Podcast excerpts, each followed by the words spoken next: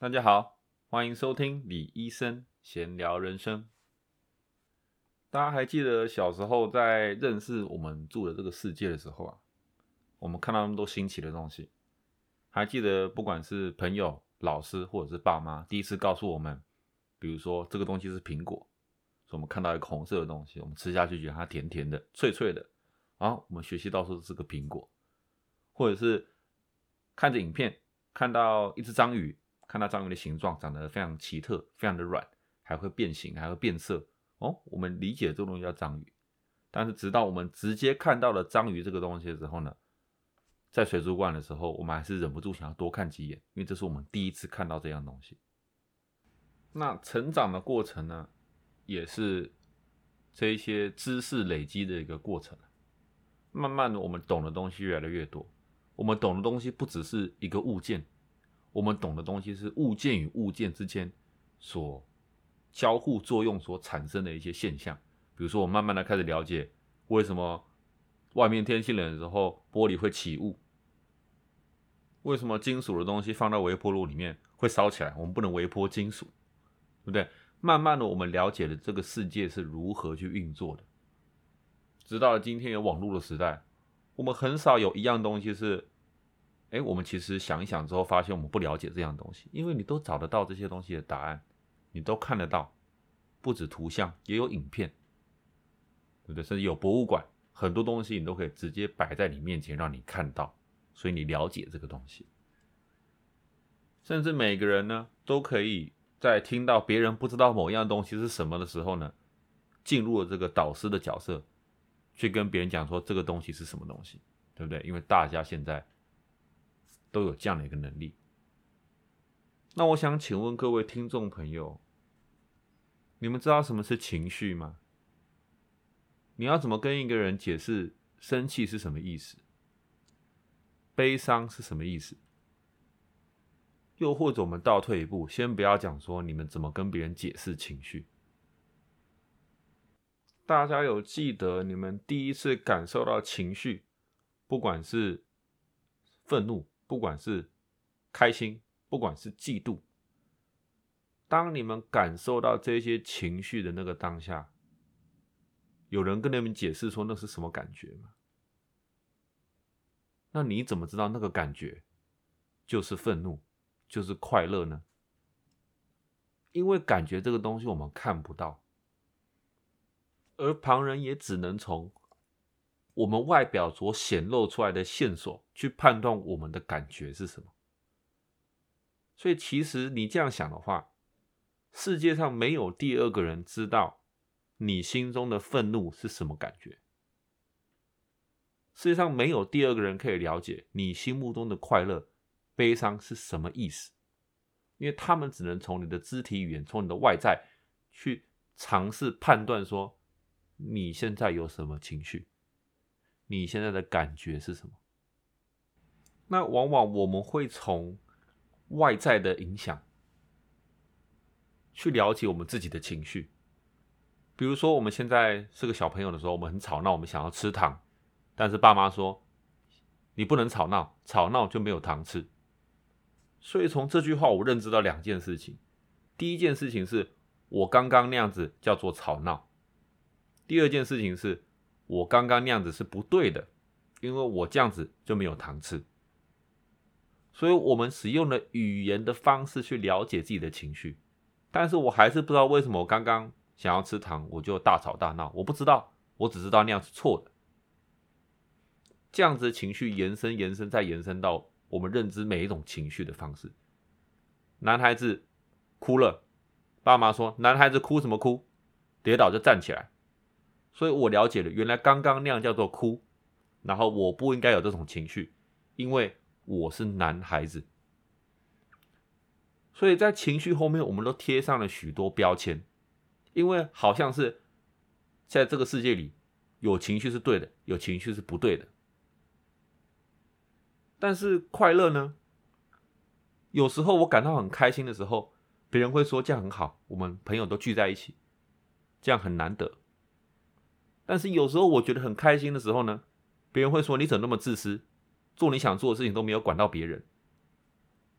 所以，所以说，到底情绪是什么？我们有很多标签在情绪上面，那我们有往往想要用文字去解释它，去让这个情绪合理化，但是很少人真正待在那个情绪的状态下去感受那个情绪，去感觉为什么你有这些情绪。大部分人直接跳到用想的，也是为什么有一句话说，人类都是以感性在做事情。之后再用理性去解释它。那我们今天 podcast 的主题呢？语言以外的情绪，就是要带我们来探讨如何从语言以外的方式去了解情绪这个东西。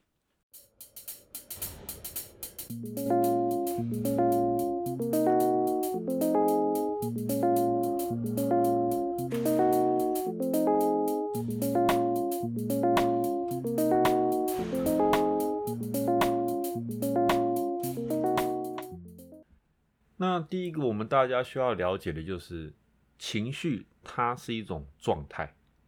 而在我们的身体进入了这种状态的时候呢，我们第一个想法不是要去抗拒它，而是你要学习怎么与你的情绪相处，不管是正面还是负面，或者是中立的，对不对？你要怎么去体验这个状态？先不要想事情，因为想法。会激发更多的情绪，所以我们拿愤怒来讲，很多人在生气的时候呢，他并没有去认知这个状态，他一的就是想说什么东西让他更生气，刚刚那件事情一直想一直想，然后越来越生气，越来越多情绪，或者是他努力叫自己说不要生气，不要生气，不要生气，但是他越来越生气，为什么？因为情绪这个东西。它是个状态，它需要被认可。认可的意思不是别人来认可你的情绪，而是你要自己先认可自己的情绪。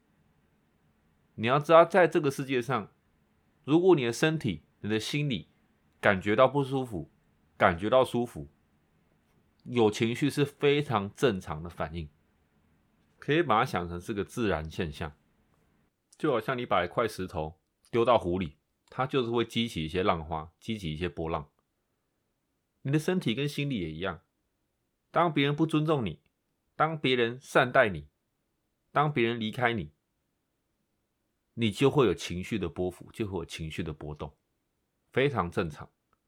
那第一件事情是你必须去认可你自己的情绪。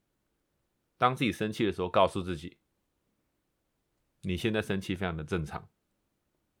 非常的正常，你现在的悲伤的时候，这非常正常。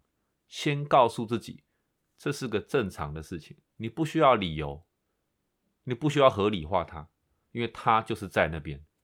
先认可自己的情绪，待在那个状态下面，了解它，感受它。情绪这种东西，你越逃避它，你越不想正视它，你越想要用其他的活动去让它分心的话。这些东西会酝酿的越多，不管是哪一种情绪，兴奋与期待也是。今天礼拜五要收假，你周末要出去玩，跟老朋友出去玩。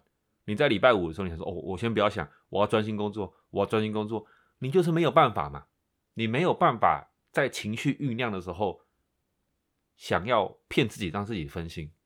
你必须感觉那种感觉，你必须体验这个状态。或者你可以分享这个状态。根据不管阿育吠陀医学或者是一些古中医讲的东西，情绪是一种能量。只要你有办法跟旁边的人分享的话，这些能量会传递。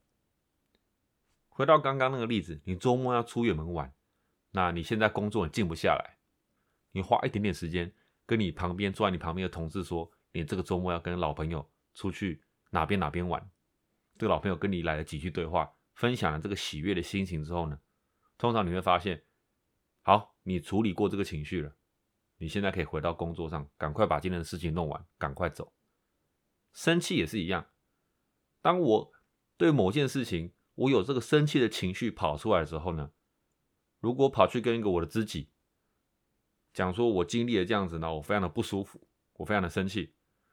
通常你在讲完这些事情的时候呢，这个情绪就过去，这个能量就散掉了。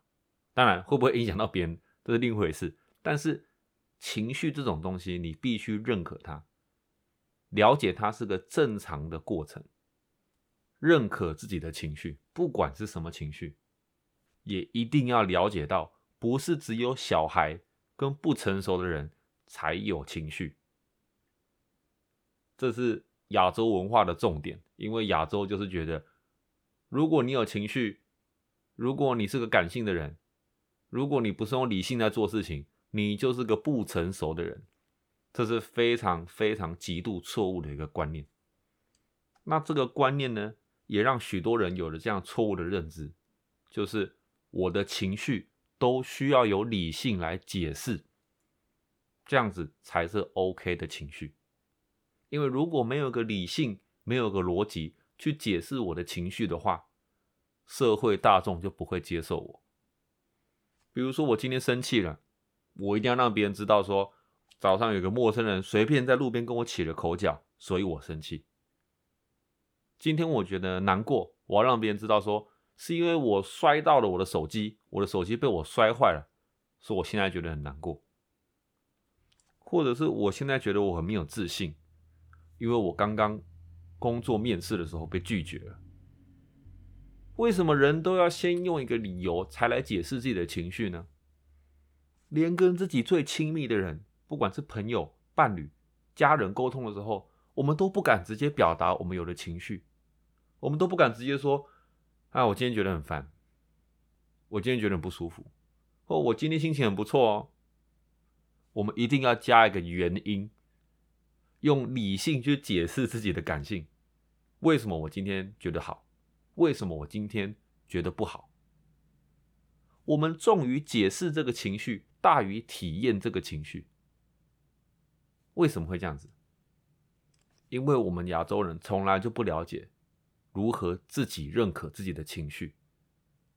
我们只了解情绪要被他人认可，在这社会上才是一个正确的事情。你生气要有个可以让你生气的理由。大家听了觉得，嗯，这样你该生气，你生气才不会被被别人说你是无理取闹。你哭要有个理由，这个理由被你身旁人接受，嗯，可能你丧失了一个亲人，或你被甩了，嗯，这个理由可以，他们才觉得你可以哭。如果你没事坐在捷运站上面哭，大家走过去觉得你这个人有问题。你没事在捷运站上面笑，别人会觉得你这个人有问题，不知道你在笑什么。亚洲非常的不鼓励自我认可自我的情绪。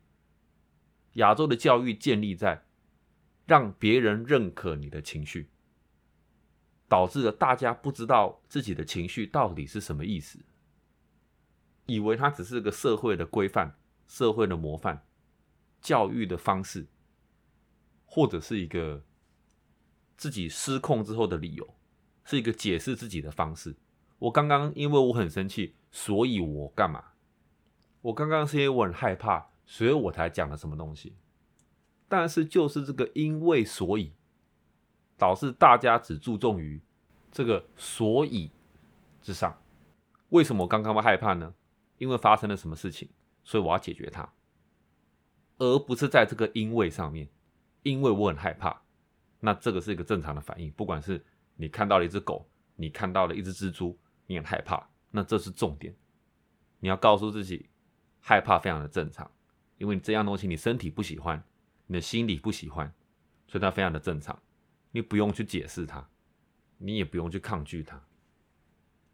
但大家不知道有没有发现，我举的情绪呢，就一直在愤怒、开心、恐惧上面。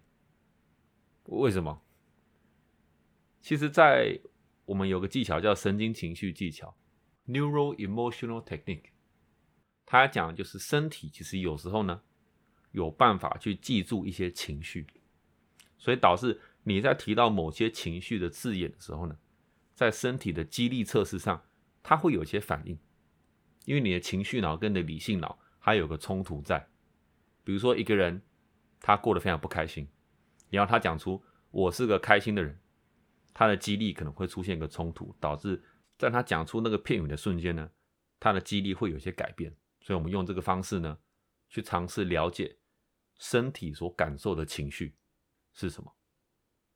那在这个情绪的叙述上，其实这个技巧里面有五六十种不同的情绪，除了喜怒哀乐以外，还有非常多其他东西，像自卑、像压抑、像不知道自己在想什么，像是杞人忧天，像是为别人而活，像是恶心，又各种不同的情绪在里面。但是这些东西呢，在亚洲是不鼓励大家去讲的。如果有一位朋友告诉你说：“我觉得最近我很自卑，我人生没有什么方向。”我觉得我这个人一无是处。很多人在听到朋友讲这些东西的时候，他会马上关起自己情绪的大门啊，因为这些东西太负面了，对不对？太负面了。我知道这些东西干嘛，但是为什么这些是个负面的情绪呢？这些只是这个人人生失意的时候感觉到的一些感觉，他现在处在这样的一个状态里面。每一个人在人生中每一个阶段都有可能感觉到以上这些感觉跟状态，但是很多人不想提这些东西，很多人直接认定了这些东西就是太过负面，是一个我不应该有的情绪，所以他转移他的注意力，他跑去点根烟，他跑去喝酒，他跑去找朋友唱卡拉 OK，他以为这样子可以让自己没有这些感觉，我不要去看他。他就不会存在，但情绪不是这样去运作的。所以许多人嘴巴上说自己没有生气，但是你也看得出来，他的生活带着许多愤怒。不管是他随便水杯水不小心泼出来一点点，哇，他就非常的挫折，非常的生气。不管是在路上开车不想被别人超一下，哇，马上路怒症，马上想把别人超回来，这些都是潜在的情绪，一直在影响这个人的人生。但是这些人呢，往往会讲说：“我没有啊，我人生过得很好啊，我不会生气啊，我超车就我就想超嘛，我就只是想超，我爽啊。”这是什么意思？人都用感性来决定自己想做什么样的事情之后，才用理性去解释。但很多时候，这理性其实不 make sense，其实不合理。什么叫做你爽？所以你想把别人的车子超回来？爽这个字是什么意思？很多人以为爽是舒服的意思。嗯，如果你今天是被别人按摩完，你觉得很爽；你吃了一个大餐，你觉得很爽。嗯，可能没错，爽是一个舒服的意思。但非常非常多的时候呢，一个人讲说我爽啊，他绝对不是舒服或开心的意思，他是一个不想去面对当下的情绪，也不想要解释它。的一个逃避方式，爽啦，很常听到吧？所以说很有趣的是，第二种用法，其实英文没有“爽”这个字的英文，在一样的情况下呢，如果一个人被烦了很久，他就是想做这件事情，这个人可能用英文会讲说：“Leave me alone, that's just what I want to do。”我就是想这样做。可能意思其实就是跟“爽”这个字是一样，所以这个字的意思是，我就是想要这样做，这个就是你身心灵的感性都想要做这件事，但是你没有理性的方式去解释的时候，会讲的一句话，但是往往讲出来为什么会带有情绪？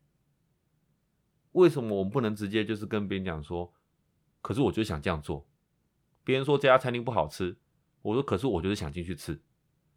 别人说这个餐厅真的很不好吃，上次吃里面有虫又贵，可是我说，可是我就想进去吃啊。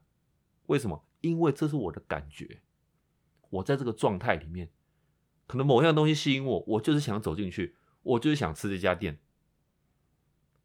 那别人如果逼我用理性去给他一个原因，为什么你想吃这边？是价格？是味道？是什么？没有，这就是一个感觉。但是亚洲社会没办法理解这样的一个东西，你的原因是什么？你为什么想这样做？你的逻辑是什么？很多人会要求你要去解释你的情绪，但很多时候就没有必要解释，你就是想这样做嘛。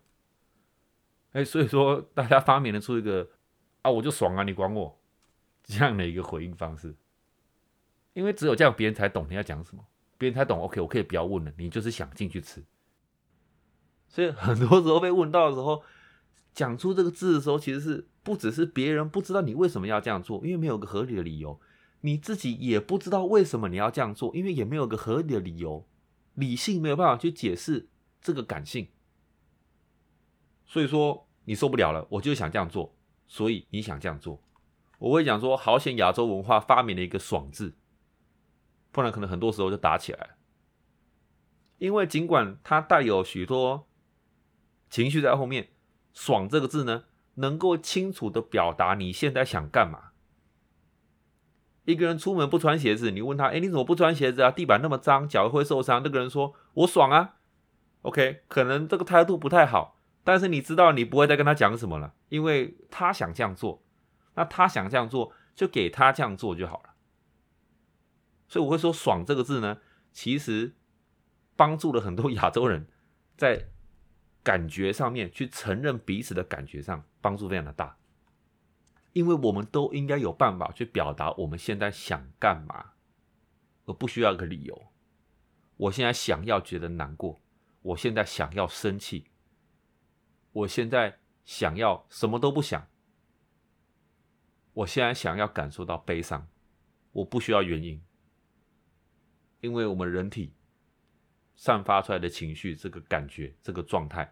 就是非常自然的一个东西，那你越能自然的去看待自己的情绪，你越有办法去处理这些情绪，你越认可这些情绪，你越可以让这些情绪不会影响到你的日常生活，因为这些都是很正常的事情，就跟每天你身体需要喝水、需要吃饭、需要排泄是一样，非常的正常。不过当然啦，全世界呢，每个人做事都靠“爽”一个字吗？我今天想干嘛就干嘛，不行吗？因为我们跟这个世界的互动方式，不管是人事物，都像是投一个石头进到湖里，它会产生涟漪，它会产生一些反应。那我们与大自然相处的时候呢，我们会了解说，在野外露营的时候，如果有熊有动物，我们要小声，不然会招惹到。这些生物来攻击我们。我们看到蜂窝的时候，不能因为我爽，我就拿石头丢它，因为它会有蜜蜂跑出来蛰我，非常的危险。但是我们人与人相处的时候，瞬间呢，这个互动方式就不存在了。今天一个人他在自己的房间里面听音乐，他转的很大声，所以他的室友跑过来说：“不好意思，你可以把音乐放小声一点吗？因为。”整间房子都听到你的音乐，这个人会说：“我爽啊！”这样继续放着他的音乐，所以这个人觉得他过得很舒服，他我行我素的在过生活。但是我们以长期的感觉来看，这个人了不了解说，你跟这个世界的互动方式会产生一些反应，那。你比较喜欢无时无刻的都听着很大声的音乐，然后全部寝室的人都觉得你是个自私的人，然后没事就有人来敲你房门，让你整天好几次别人来敲你房间，这样子你会快乐会舒服吗？还是你把音乐调小声一点点，整天都不会有人来烦你？哪一种是这个人会比较想要的生活呢？很多时候这个东西没有进到思维逻辑里面。很多人以为我一个瞬间的爽就是爽，但是其实他只要把声音调小一点点，搞不好他自己还是可以有同样的视觉音乐体验。但是整天不会有人来吵他，也不会有人觉得他是个讨厌的人。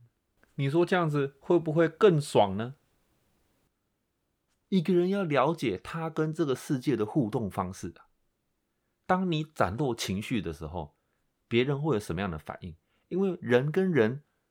都是会被情绪给影响的生物嘛。一个人决定拿起石头砸了蜂巢，他觉得很爽，好，那他就背负着有可能会被蜜蜂叮的这个结果嘛。他如果觉得拿石头丢蜂巢的快感带给他人生的快感，会比被蜜蜂叮还高的话，他就会去做嘛。一个人把音乐开到最大声，带给他的体验有没有比被全部的人讨厌、被全部人可能要把你赶出这间公寓，还有二小时都有人在敲你的房门，这个体验哪一个让他比较舒服呢？对不对？这个人有没有了解说，人跟人的互动方式就是这样子？因为这些人听到音乐太大声，他就是会进来吵你，就是这样子，你影响到别人，那这样你的爽、你的我的感性。跟你自己的快乐程度，你怎么去衡量？因为爽不等于快乐，我们刚才已经有建立起这个这个连接了。爽只是你现在想做这件事情，所以这就是每个人该去训练的一个课题嘛。身边许多人放任自己的情绪去控制自己的人生，对不对？非常的冲动，呃，做事不计后果。当然不这样子不是对的，这样子某方面也是这个人不想面对自己的情绪嘛。他觉得被别人讲很丢脸，所以他里面不开门。他觉得别人叫我关小声，我就关小声，我没尊严，所以我不能这样子感觉。他不想让自己感觉到被控制或自己没有控制权。可能之后小时候有一些创伤，可能有一些不好的经验，但是你宁愿在生活中有更多不便、更多不适、更多负面的反应，你也不想改变你这个爽、你这个冲动性。这就是一个人没有去观察自己的情绪，没有去了解自己的情绪，没有去认可自己的情绪的一个后果。那我们再讲回愤怒这个字，常常我在问诊的过程呢，我会一定都会问这样一个问题，就是你自己觉得你的压力指数满分是十分，零到十分，你觉得你在哪里呢？你觉得你是零到十分哪里？通常问完这个问题之后。我的客户会笑，哈哈哈哈！为什么会笑？因为大部分人没有想过这个问题。你自己有多大的压力？或者这些人会尝试用理性来厘清这个问题。你指的是工作吗？还是家庭呢？还还是什么东西？我会说，综合起来，就是你自己综合起来，你每天醒来，你的压力指数是多少？每个人会给我非常不一样的答案。有些人会说，平常的话零，一点压力都没有。但是上班的时候破表一百，哎，这个就不是一个零嘛？怎么你你你你加加减减用数学算起来，一天工作八小时，这也不会是零啊。所以很多人不想要去正视自己的压力跟自己人生的不如意，他会把这个归类在，因为是工作嘛，工作本来就是不快乐，所以我们不记工作的话，我就没有压力。但是工作是你人生的一部分，跟人相处是你人生的一部分，上学是你人生的一部分。跟你伴侣相处，跟你爸妈相处，全部都是人生的一部分。那这些各个各处的压力，全部都是一个人应该正视自己生活的一个方式。因为你不去正视它，回到我们前面讲的情绪这种东西，你如果不去正视它，它只会无限的酝酿。当你自己有压力、有不如意的时候呢，认可这些情绪，了解这些情绪。不要因为这个好像是我不应该有的感觉哦，所以你就把它冲走，你就假装没看到这个东西。你能不能不喜欢自己的伴侣的某些地方？可以，可能他卫生习惯不好，这个你不喜欢，但其他地方 OK，你可以不喜欢这个人。你能不能不认同你爸妈讲的话？就是他小时候抚养你那么多，可以，因为年代的差距，就是会有不一样的想法。这不代表你不尊重他们。你可不可以看不惯你某些好朋友的生活习惯、做人处事的态度？可以，因为两个人本来就不可能百分之一百在各种不同的理念上全部都一样。那我们要习惯与这些不契合、这些不舒服这些东西共处，因为这是我们的情绪。所以讲到最容易影响他人的情绪，还是生气与愤怒，对不对？因为人往往在过度情绪高涨、愤怒的时候呢，会做出可能伤害到别人，甚至伤害到自己的行为。因为愤怒就是一个让你无法思考的情绪。这前阿育吠陀医学讲到，你的能量会从上跑到下，跑到自己的脐轮，让你没有办法思考，一切都变成是自己，是自己的自尊。那如果你不认可自己的自尊，这个情绪就过不去。所以常常我会问很多客户说：“你们生气的反应是什么？”他们说：“什么意思？生气就生气？”我说：“不是哦，生气有很多种反应哦。第一种可能是你生气的时候，你会有攻击性的反应，你会想拍桌，你会想摔东西，你会想打枕头，这是一种。另外一种可能是你生气的时候，你就不想说话。”你会想要抽离生活，你会想要自己做自己想做的事情，或者另外一种是什么？你生气的时候，你会马上想要找人讲说你在气什么东西，你会想要骂这个人，你会想要以言语的方式去抒发自己愤怒的情绪。生气有好几百种啊，你们自己去体验一下，听懂没有，每一次生气都是完全不一样的感觉。那如果每一次生气都是完全不一样的感觉？为什么我们没有细分说是哪一种生气呢？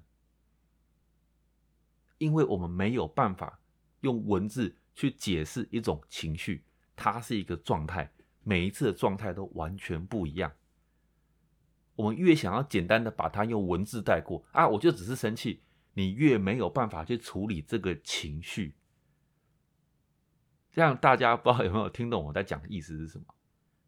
你没有办法用两个字，不管是中文、英文。去概括一个体验，但是这是一个比较简单的方式，对不对？我刚刚在生气啦，因为我我女朋友跟我吵架，非常简单。但是为什么他讲了什么东西我生气？发生了什么事情让我生气？待在那个状态下面的时候，思考一下，认可自己生气的感觉。但是光光这样讲非常的复杂嘛，对不对？很多人生气的时候什么都想不了了，我还要想说我要如何放松，我要如何。抽离，我要如何？根本就不太可能。为什么？因为我们身体很多时候呢，也会对情绪有记忆。所以这边要跟大家分享一个，上次跟一个智商师朋友，呃，在我身上做的一个叫 somatic experience 身体经验创伤疗法，直接翻译是这样子。他讲的意思是什么？他讲的意思就是说，很多时候你身体的肢体、肌肉、神经。会储存一些情绪的能量，或者是讲说你在做了一个你生气中常做的一个动作，有时候会触发一些你心里的情绪，这是个双向的东西。最简单的是什么？最简单的是大家小时候应该都有跟好朋友吵过架，或者跟不坏朋友吵过架，起了口角之后就是推你，对不对？因为不是用打的，打太激烈，他先推你的肩膀。许多人被推肩膀的时候，哇，那感觉超级难受，超级不舒服啊，对不对？这是一个我们平常感觉到愤怒最直接的方式，或者是你去推别人的头，那这种都是大别人很不喜欢的东西。所以说，你今天走在路上好好的，肩膀突然被陌生外力撞到了一下，你的大脑会自动有愤怒这个情绪散发出来，马上转过来看一下这个人到底是有没有攻击意图，还是个好朋友跑过来吓你，嘿嘿，马上这个情绪就不见。因为身体可以去触发一些神经元，导致让你的大脑产生这些情绪，所以这个身体经验创伤疗法呢，其实就是使用身体把自己的情绪带出来，逆向的去控制它，把它放掉。对，今天我可以跟大家来做一小段这个小技巧的练习啊。那虽然说刚刚讲到说身体经验创伤疗法。在这边呢，绝对不是要有任何治疗的效果，或者是使用这个疗法，这只是一个小小的活动，啊，简单的一个活动，这并不代表这个 somatic experience 这种疗法，这个疗真正疗法是非常的复杂的，好，所以今天只是一个非常非常小的一个小活动，让大家感觉一下这个身体与情绪的连接是什么。那每个人都有每个人不一样的愤怒情绪反应，有人会拍桌，有些人会丢东西，但我会挑一个。最常见的就是握拳，所以我们现在就要开始这个简单的一个小活动啊，找个舒适的地方，舒适的地方可以坐下来的地方，好，然后请你们现在放轻松，然后闭上你们的双眼，然后把手轻松的放在自己大腿上或者是桌上随便，然后我现在要你聚集你的意念。然后大家可以把拇指放在拳头中间，用力的握紧自己的拇指，集中你全身的意志力，把这个拳头握得非常的紧，再紧，再紧，再紧，把拳头全身的注意力专注在你两个拳头上，把它握得非常紧，使用全身的肌肉。如果你拳在颤抖，没关系，就继续在握紧这个拳头。等到握得非常紧之后呢，我希望你瞬间把它放开。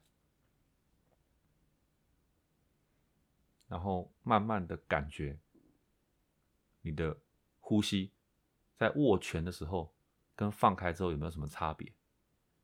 胸口的张力、全身的紧绷度，在放开之后有没有什么改变？有些人可能觉得有，有些人可能觉得没有。第二次我们要做一些不一样的改变，所以再次的，请各位听众呢，在一样同个姿势，再回到刚刚那个状态。闭上你的眼睛，握紧的双拳，紧紧的握紧你的双拳，用全身的专注力，完全专注在握紧的拳头，把它握得非常非常紧，使用你全身的肌肉把你的拳头给握紧。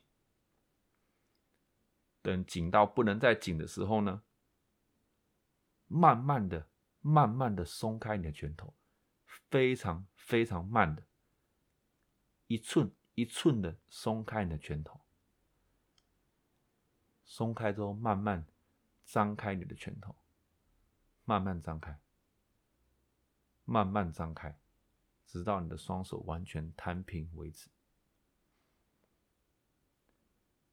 不知道在座的听众朋友，在第一次与第二次的这个过程中，有没有感觉到什么不一样？不管是麻、痛，或者第二次的释放呢，很多时候会比第一次瞬间释放来困难非常多。不知道大家有没有这样的感受？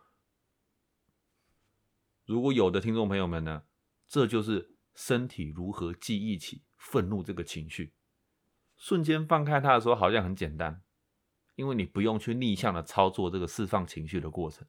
也是为什么你在生气的时候，你没办法瞬间放开，但是慢慢放开为什么那么困难？因为这是需要训练的。你身体跟你的心理都带有极大的愤怒，很多人在握紧拳头的时候会感觉到愤怒的情绪，有些人会落泪，有些人会慢慢哭出来，会会觉得无法呼吸，非常的紧绷，咬牙切齿。这就是为什么叫做情绪管理。当你把身体带入了这种愤怒的情绪之后，你要如何用你的意念，慢慢的放开你的肢体，把你的拳头慢慢的松开。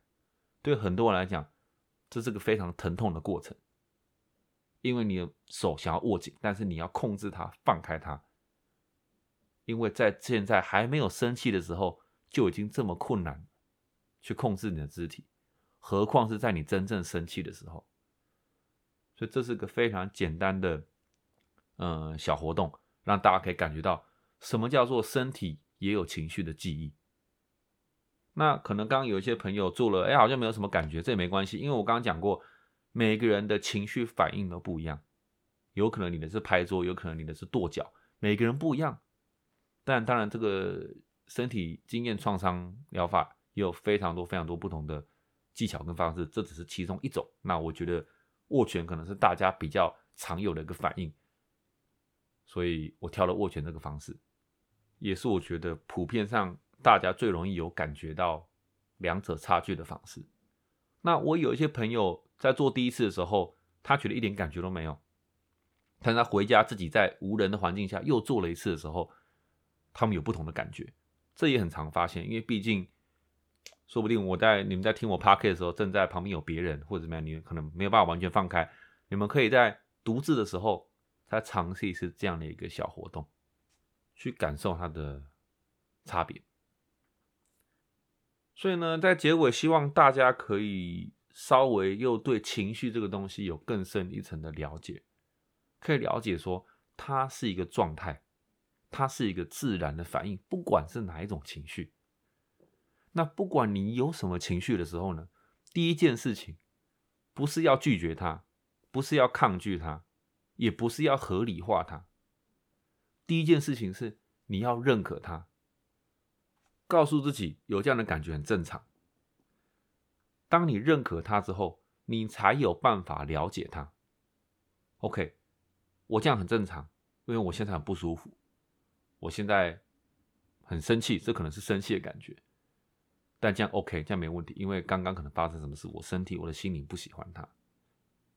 认可它，了解它之后，再去尝试用理性去想说：，哎，为什么我刚刚会生气啊？哦，因为我我女朋友说要帮我买奶茶，就她忘记买，所以我很生气，对不对？这个才是最后一步，这永远不会是第一步。因为如果我今天生气了，我马上就说我生气是因为你忘记帮我买奶茶，你不是说你要帮我买奶茶吗？哇，这个一发不可收拾啊！因为这情绪搞不好根本就不是生气。搞不好只是我期待心很大，我要喝到奶茶，结果没有喝到，搞不好只是很失落，是不是？搞不好他其实不是生气，所以我们要先了解、认可自己的情绪，之后呢，我们再尝试用理性去了解为什么这样的一个环境刚刚会带给我这样的一个状态。那如果大家都有办法。更了解自己的情绪，更了解与自己的情绪共处的时候呢，你会更有办法了解他人的情绪。当你更有办法了解他人的情绪的时候呢，不是从理性的方式去了解哦，不是从一个啊他因为这样所以他这样是正常的，不是从这样聊，而是真正了解每一个人的身体都会有自然抒发情绪的方式的时候呢，你会更容易的跟你身旁的人相处，你会更有办法。和睦的与身旁的事物接触、沟通、学习，不要用语言去了解情绪，用感觉去感觉情绪，好吗？好吗？那今天的 podcast 就到这边告一段落了。希望各位有喜欢今天这个主题啊，因为我知道亚洲大家比较不常有讲到情绪这个概念。当然，最近几年呢，心理咨商或心理咨询也慢慢的在台湾，我看到许多朋友也慢慢的在引进这些不同的观念，所以希望大家也可以以一个比较不一样的方式去了解自己的身体，从生理以外，也可以从心理的方式去了解自己需要的东西是什么。好，这边是李医生闲聊人生，喜欢我 podcast 的朋友们呢，不要忘记订阅我 Spotify 以及 Apple Podcast 上面的频道。那有问题想要有经验分享的朋友们，也可以到我的脸书专业与我联络。好啦，那我们就下次见喽。